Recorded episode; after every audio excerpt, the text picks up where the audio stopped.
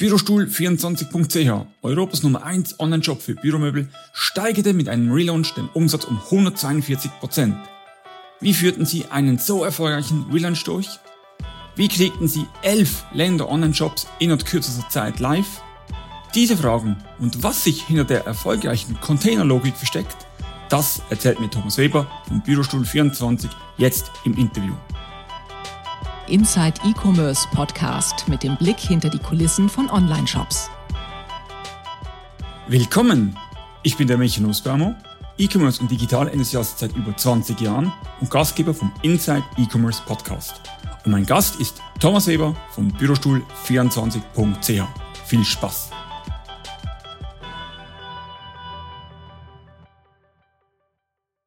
Hallo Thomas und willkommen zum Interview. Grüß dich. Wer ist HJH Office GmbH, beziehungsweise in der Schweiz seid ihr bekannt unter Bürostuhl24.ch? Korrekt. Wer ist die HJH Office GmbH? Die HJH Office GmbH ist ein Unternehmen, das gegründet wurde in Weilheim, ähm, erst als Handelsagentur von dem Inhaber Jürgen Huber 2003. Das Ganze ist, ja, hat gestartet als eine Garagenfirma, Ein-Mann-Betrieb. Dann gab es irgendwann einen Mitarbeiter und so hat sich das Ganze dann tatsächlich nach und nach ausgebaut. Wir waren dann am Anfang in Weilheim im Industriegebiet mit eigenem Lager, eigenem Verkaufsraum. Da haben wir unter anderem Bürostühle und ähm, ja, aber auch Golfartikel verkauft. Die Golfartikel äh, waren im Sommer, die Bürostühle im Winter. So hat man das Geschäft praktisch ausgeglichen. Das Ganze ähm, war auf jeden Fall die richtige Entscheidung, da auch eine andere Produktsparte zu suchen. Und so ja, hat man das Ganze ausgebaut. Bürostoff äh, 24 ist weiter gewachsen und haben dann irgendwann auch den Schritt gewagt, letzten Endes die Ware ja, selbst herstellen zu lassen, selbst zu importieren, weil wir so am Anfang praktisch nur ähm, Fremdhersteller vertrieben haben, aber das ist kein wirkliches Alleinstellungsmerkmal. Es kann also im Grunde jeder. Und so haben wir den Schritt gewagt und eben mit der Eigenmarke dann uns die Marke heute aufgebaut. Also ein gutes Beispiel für einen Garagenerfolg. Absolut, genau. war, war halt aber war aber auch natürlich zur richtigen Zeit, weil ähm, heute wäre es etwas schwierig. Äh, Onlinehandel kam gerade zuerst auf, das waren die goldenen eBay-Zeiten. Äh, wir sind auch mit eBay groß geworden hat heute leider keine Bedeutung mehr, aber ähm, ja, das ich glaube, da sind viele damals einfach äh, groß geworden. Und wer ist der Thomas Weber? Der Thomas Weber ähm, ist seit 2007 bei der Handelsgruppe HJH, ähm, jetzt hat eben HJH Office GmbH und äh, war ähm, eigentlich seit Beginn zu den goldenen Zeiten noch mit dabei, wo wir äh, wirklich ein kleines Team waren von drei, vier Leuten ähm, und ja, eigentlich alles selbst gemacht haben, vom Bilder freistellen, verpacken, äh, auch mal in den Container entladen und ähm, bin praktisch mit dem Unternehmen mitgewachsen, war dann äh, Abteilungsleiter, operativer Leiter und mittlerweile Teil der Geschäftsführung. Das ist ja perfekt, haben wir den Spezialisten hier, der von der Pike auf kennt. Ja. Ihr seid ja in elf Ländern vertreten, also ihr seid richtig groß geworden. Mhm. Was für ein Sortiment führt ihr und wie ist der Online-Shop organisiert, auch so von der Logistik her, Lager, Vertrieb? Also grundsätzlich, um auf die Frage Sortiment mal einzugehen, wir haben immer das Kernsortiment Bürostühle im Auge behalten, aber natürlich auch immer so, die, bieten aber auch immer so die Gesamtlösung an, sprich äh, wenn einer einen Bürostuhl sucht, dann möchte er vielleicht auch einen Schreibtisch oder einen Papiereimer oder vielleicht eine Garderobe, Besucherstühle, je nachdem. Also es gibt da in der Regel mehr Bedarf als einen Bürostuhl, so dass wir dieses Sortiment praktisch auch zusätzlich mit anbieten. Äh, aber eben immer der Spezialist im Bereich Bürostuhl ähm, geblieben sind, uns nicht verzettelt haben mit irgendwelchen anderen Produkten, sondern einfach der Fachhändler für Bürostühle plus Zusatzsortiment. Ähm, wie ist das Ganze organisiert? Also ich hatte ja eingangs erwähnt, dass wir das Ganze am Trifthof in Weilheim im Industriegebiet gemacht haben. Irgendwann ist das Ganze ja immer zu eng gewesen. Ja. Wir haben dann Dinge ausgelagert an Fulfillment-Dienstleister, ähm, teilweise einzelne SKUs. Äh, irgendwann ist man den Schritt gegangen und hat gesagt, also es bringt leider so nichts, äh, denn wir müssen dem Wachstum gerecht werden und das können wir am besten mit einem Partner, der auch ja, Fläche zum Atmen hat, wo wir das Ganze abbilden können. Haben dann über die Jahre mehrere äh, Dienstleister als Partner gehabt. Final sind wir aktuell bei einem Dienstleister in Berlin, Großraum Berlin. Und da haben wir unsere Zentrallager und von dort aus wird praktisch ganz Europa beliefert, ähm, wobei der Hauptmarkt nach wie vor Deutschland ist. Und wie viel vom Sortiment sind Eigenprodukte oder eigene Marken? Ähm, das ist mittlerweile schon sehr, also das kann man wieder, also nochmal, das kann man relativ schwierig sagen, weil wir haben unterschiedliche Produktsortimente. Das heißt, wenn wir jetzt zum Beispiel von Schreibtischen in Systemmöbeln sprechen, dann haben wir einen großen äh, Anteil von Fremdherstellern. Bei Bürostühlen liegen wir etwa bei 70, 80 Prozent Eigenanteil, also Eigenware, die über Halter Office abgebildet wird. Und im Vorgespräch hast du mir noch erzählt, das war für euch auch ein Vorteil, während der Corona-Zeit so viele verschiedene Lieferanten zu haben. Genau. Also da muss man auch ein bisschen ausholen. Grundsätzlich ist es so, wir haben unser Netzwerk in Asien und ähm, das eben über viele Lieferanten wo wir die Ware eben entsprechend produzieren lassen und dann auch in den Ländern exklusiv äh, anbieten. Wir haben äh, das deswegen, äh, wir haben deswegen das gestreut, um diese Produktbreite auch sauber abbilden zu können. Äh, jeder hat so seine ja, Feinheiten. Der eine Hersteller, äh, sag mal, seine Spezialität liegt dann bei Kinderstühlen zum Beispiel oder ähnlichem. Äh, wir haben ja von bis, was das Sortiment angeht, auch ähm, ja, Einstiegsmodelle bis hin zum hochwertigsten. Es kann äh, nur eine große Anzahl an Herstellern abbilden. Das hat uns in Corona-Zeiten insofern geholfen, dass wir ähm, mit ein paar Ausfällen kein Problem hatten. Das heißt, äh, die sind auch an unterschiedlichen Standorten, teilweise mit ähm, ja praktisch chinesischen äh, Mitarbeitern, teilweise ähm, ja, sind so Wanderarbeiter, nenne ich es mal, die dann aber Corona-bedingt nicht mehr ins Land durften. Dann haben denen die Mitarbeiter gefehlt, die konnten nicht produzieren oder die waren aufgrund von Corona-Fällen geschlossen. Und so hat das natürlich dazu geführt, dass es auch da zu Engpässen kam bei der Produktion. Ähm, aber durch, durch diese Streuung hatten wir das Glück, dass wir einfach trotzdem auf, auf einen Teil der Lieferanten zugreifen konnten und Ware beziehen konnten. Ja. Jetzt während der Corona-Zeit boomten viele Online-Shops. Ich nehme an, euer hat ja auch geboomt. Sie hat sicher guten Umsatz, mir verraten hast. Du warst aber so verrückt oder so mutig und hast während der Corona-Zeit noch schnell einen Relaunch gemacht. Ähm, wie erwähnt, ihr seid in elf Ländern. Vielleicht kurz, in welchen elf Ländern seid ihr vertreten?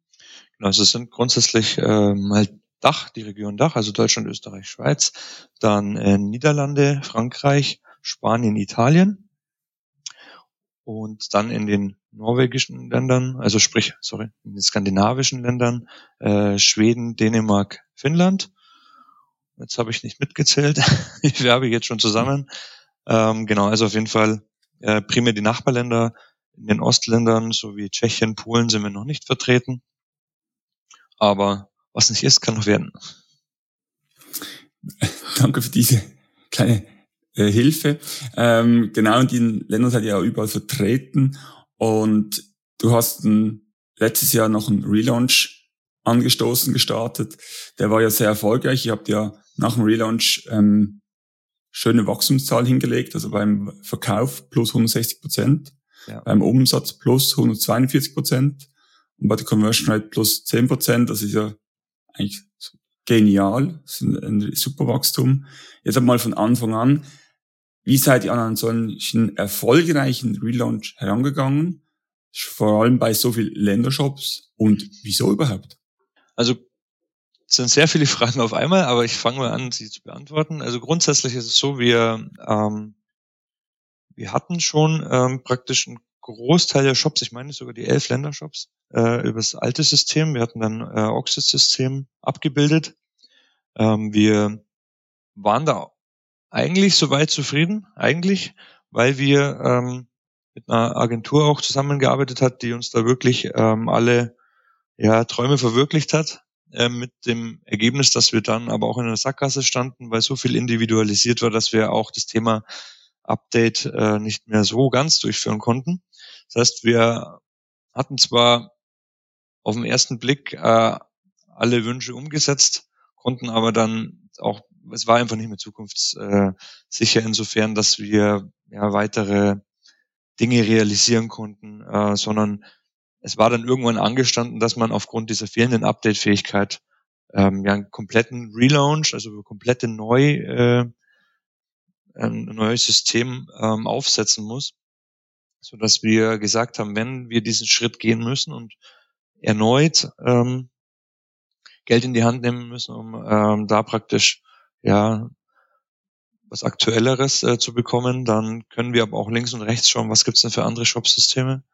Äh, passen die vielleicht heute besser aufgrund des gestiegenen Umsatzes, aufgrund der Anforderungen, aufgrund der Funktionalitäten, die wir dann schon ja teilweise äh, wieder individuell einprogrammieren lassen haben. Und so sind wir eigentlich zu dem Entschluss gekommen, wir schauen auch mal links und rechts, haben dann uns sehr viel Zeit genommen, haben ähm, unterschiedlichste Subsysteme durchleuchtet. Ähm, da kommt man dann auch relativ schnell drauf, dass in der Größenordnung dann gar nicht mehr so viel äh, zur Auswahl steht und haben dann uns aber final äh, für Magento entschieden.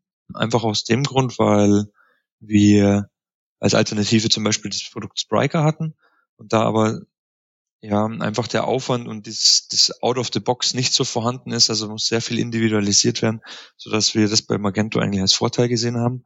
Ähm, dann hatten wir praktisch das die Entscheidung, ja, wir möchten mit Magento, aber dann war noch lange noch nicht klar, mit welcher Agentur, welche Agentur kann uns in das Konstrukt auch reinheben, weil ähm, nur wenn man nur wenn man der Überzeugung ist, dass die Shop-Software das kann, ähm, kann man so lange nicht damit umsetzen, weil, wie gesagt, äh, eine kompetente Agentur da sein muss, die sich dieses ganze Konstrukt da reinhieft mit sämtlichen Funktionalitäten, Features etc.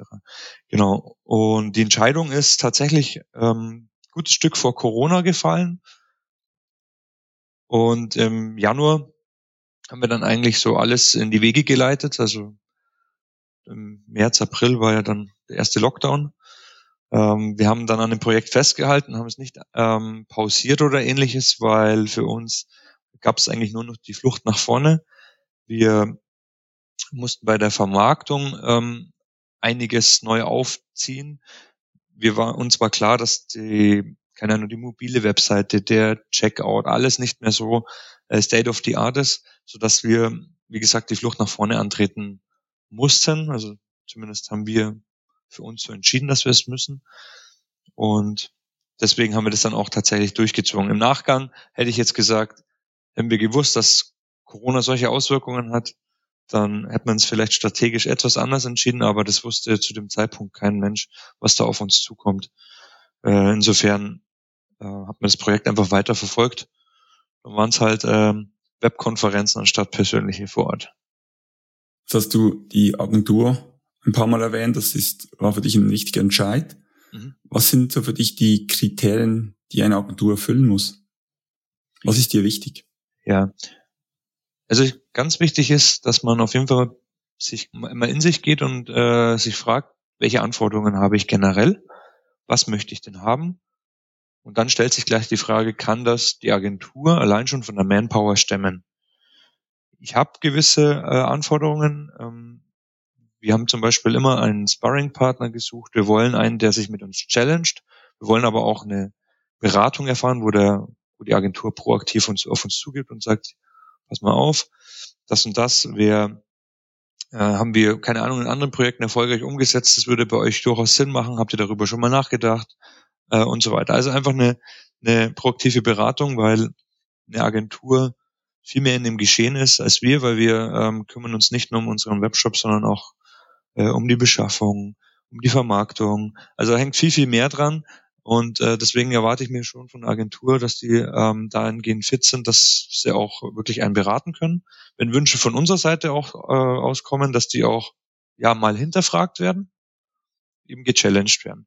Genau, und das erwarte ich mir von der Agentur und entsprechend muss man aber auch sagen, dass, äh, ich sage jetzt mal eine Zehn-Mann-Agentur, ein Projekt in der Größenordnung von uns, äh, einfach nicht stemmen kann. Das heißt, ähm, man muss auch schauen, wie, wie groß ist die Agentur, schaut sich die Referenzen an, gab es da schon große Projekte, gab es im Idealfall Projekte, wo auch schon mehrere Ländershops praktisch realisiert wurden, weil es hat dann doch viele andere Anforderungen noch, wie wenn es jetzt ein deutscher Webshop zum Beispiel ist. Und ja, so sind wir da eigentlich äh, rangegangen und äh, das da fallen dann ziemlich viele durchs Raster und am, am Ende trifft man dann die paar wenigen, die noch übrig sind. Und eins ist für uns eigentlich immer wichtig gewesen, das war die, die, ja, die Nähe, der persönliche Austausch, das Miteinander, weil nur wenn das Ganze so das Projekt auch beidseitig Spaß macht, wenn man Freude dran hat, dann ist da auch eine ganz andere Dynamik in so einem Projekt drinne, wo dann auch eben was Tolles dabei rauskommt. Wenn man sich auf Augenhöhe begegnet zum Beispiel, ja. Es gibt viele Agenturen, die sagen, also ich bin die und die Agentur, ich habe die und die Referenzen, also ich kann mir aussuchen, mit wem ich zusammenarbeite. Es mag sein, aber am Ende des Tages ähm, ist es ein Miteinander, eine partnerschaftliche Zusammenarbeit. Ähm, das, das, hilft mir dann nichts, wenn ich mich dann nur mit weil Federn schmücke. Der Alltag muss äh, zusammenpassen. Und genau so haben wir dann uns für die Tech Division in, äh, bei Rosenheim entschieden, weil die erstens ähm, die Manpower haben. Sie haben äh, von Anfang an einen sympathischen Eindruck gemacht, wo wir die beim Kennenlernen. Also es hat von Anfang an einfach gepasst. Man geht ja irgendwie eine Partnerschaft auch ein.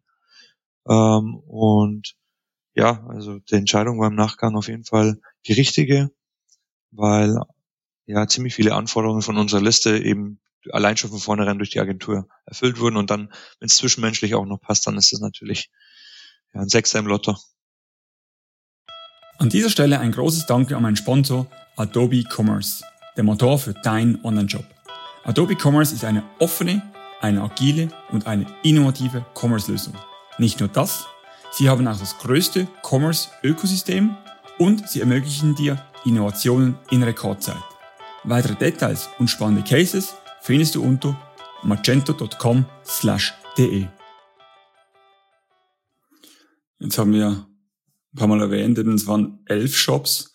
Jetzt ist natürlich die Frage, du baust die Shops, aber wie gehst du live? Gehst du mit allen sieben, äh, allen elf sogar gleichzeitig live? Oder wie habt ihr das organisiert, dass es auch für euch intern ja handelbar ist? Ja, also jetzt muss man sagen, wir haben Oxidair gehabt, dann Magento und ähm, wir haben ein ganzes Team, das dann sich auf einmal mit einem komplett neuen System auseinandersetzen muss. Auch ein Customer Support, der jede Order zukünftig anders erfassen muss. Und, und, und. Das heißt, äh, das eine ist, dass man die Mitarbeiter da ähm, schult, äh, langsam in die neue Struktur einführt. Und die Sache ist halt die, ähm, eine Schulung sollte dann möglichst nah noch an dem, an dem Go Live sein. Ja? Und wir haben uns von Anfang an gefragt, ob es denn nicht sinnvoll wäre, einen Piloten vorzuschicken. Einen Piloten im Sinne von, wir nehmen einen Job, ich sage mal mit einer 70% Lösung ähm, und sammeln Erfahrung. Und davor kann ich die Mitarbeiter noch schulen und die können sich schon mal rantasten. Die haben nicht die Flut an Anfragen, sondern sie können sich damit beschäftigen, mit auseinandersetzen und reinfühlen. dann können sie es auch nach ein paar Wochen äh, in breiter Masse bedienen. Und nicht, ich mache den Big Bang und äh, kann zwar schulen, wie ich will, die Mitarbeiter müssen sich trotzdem damit auseinandersetzen. Ja, dies, jeder weiß, dass wenn eine Schulung stattfindet, kommt wahnsinnig viel Input, da gehen Dinge verloren auch dabei äh, es ist immer viel auch Learning by Doing.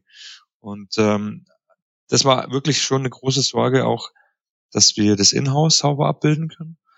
Und dann aber auch so diese Bauchschmerzen, die, wir, die man generell bei einem Relaunch hat, dass man die einfach durch seinen Piloten schon wegnehmen kann. Also zum größten Teil, weil man einfach sieht, es funktioniert. Und wenn es die Bestellabholung ist und das Tracking setzen und alles, was mit dran hängt. Aber das kann man mit so einem Piloten dann der im Idealfall auch noch in einem Land stattfindet, äh, wo man die Sprache spricht. In dem Fall dann haben wir es mit Österreich gemacht, wo verhältnismäßig im Vergleich zu einem Deutschland-Shop äh, wenig Umsatz drüber geht, so dass das einfach ähm, nicht wehtut, wenn irgendwie was schief geht oder nicht so wehtut. Und das haben wir ähm, dann getan. Wir Wir haben äh, uns dafür entschieden, nicht alle Shops gleichzeitig abzulösen, sondern eben diesen Piloten vorweg zu ähm, schieben. Und die Sache ist halt die, es hat auch Nachteile. Und zwar enorm, weil ähm, allein schon ähm, ich, Beispiel Zahlungsabwicklung. Ja, ähm, man hat ja eine Plattform, wo von elf Ländershops das reinfließt. Jetzt kommt ein neues System dazu, wo von einem einen Shop auch noch das praktisch äh, ins Gleiche reinfließen soll. Und das ist ja nur, wir reden jetzt aktuell nur von Zahlungen. Da gibt es noch viele, viele andere Themen, ähm, wo auch der Agentur dann, naja, Bauchschmerzen bereitet haben, äh, weil sie gesagt haben, ja, eigentlich wäre es vernünftiger, also in einmal, in einem Rutsch abzulösen.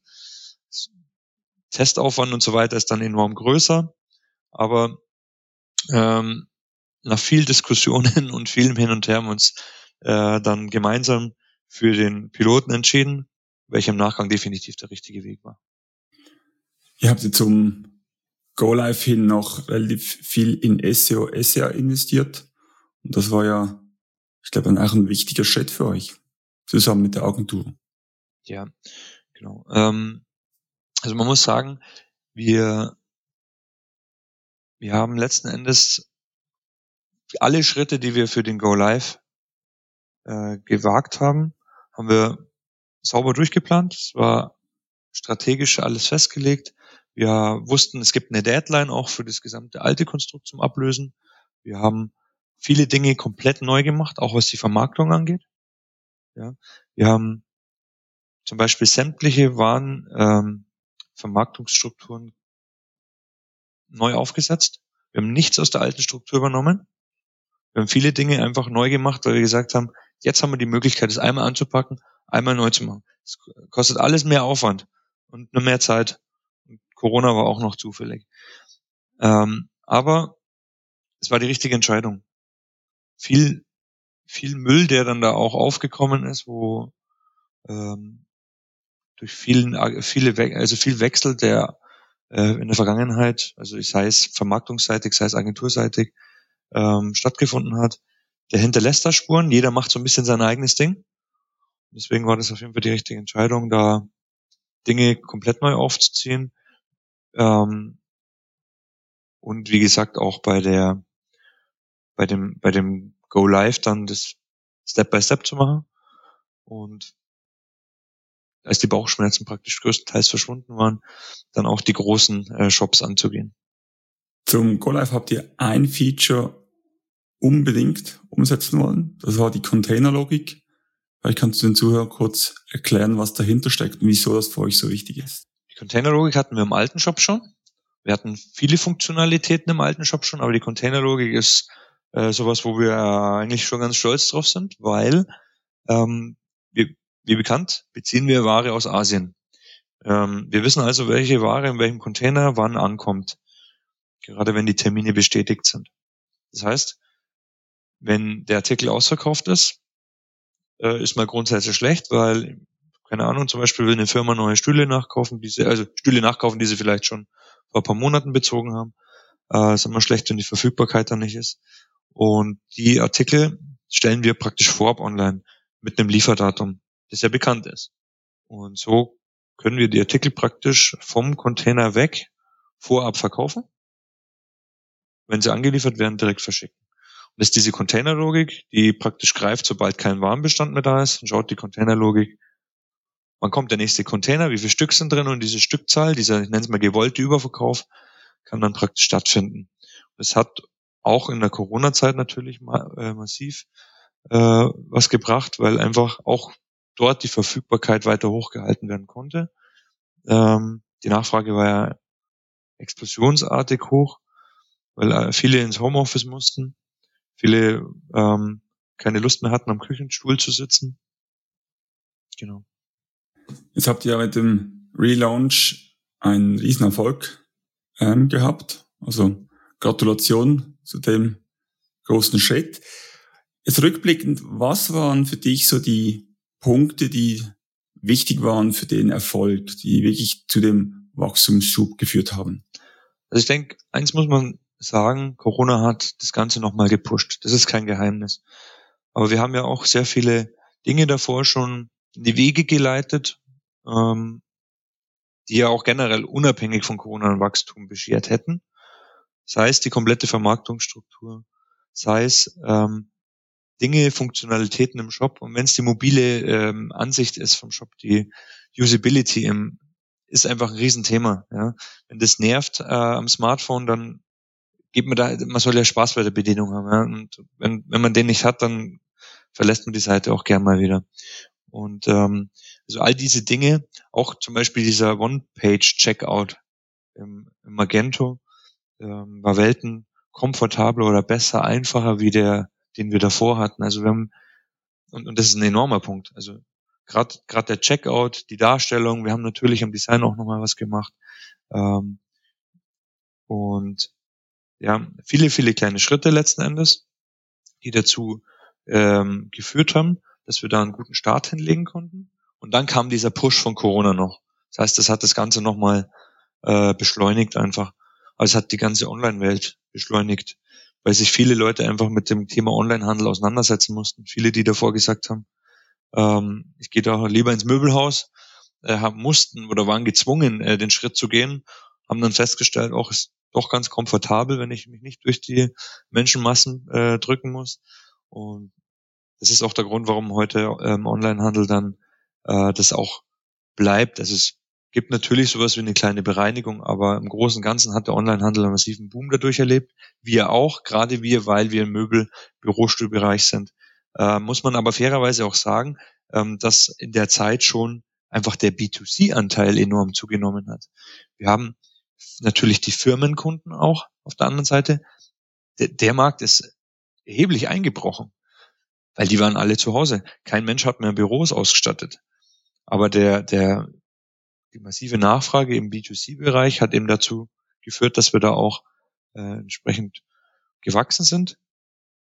Jetzt sind wir ja nach Corona wieder an einem Punkt, also nach Corona ist gut gesagt, aber ich denke, äh, es ist nicht mehr so wie am Anfang. Wir können leben mit damit und es gibt, man kann auch wieder ins Möbelhaus und ähm, da merkt man dann schon, dass auch die Mitarbeiter teilweise wieder in die Firmen zurückkommen und auch der B2B-Anteil wieder steigt, während der B2C-Anteil zurückgeht. Aber alles im gesunden Maß und alles nur eine normale Bereinigung, die ja einfach ja, durch das Corona eben ein bisschen gepusht wurde.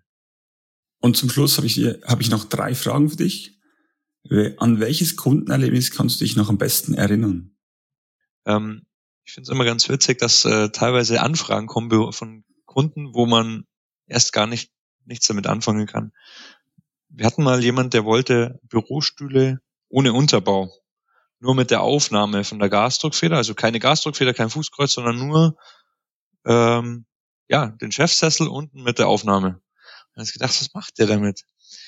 Und naja, er ist äh, Verleiher von Motorbooten. Die nehmen die Bürostille auf dem Motorboot genau, aber äh, ganz witzige Geschichte, dass unsere Bürostühle auch auf dem Wasser unterwegs sind. Und wie viele Stühle hast du? Zehn? Ähm, so viele nicht. Ich würde mal grob schätzen, sind vier, wobei ähm, die Auswahl auch von meiner Frau geprägt wird.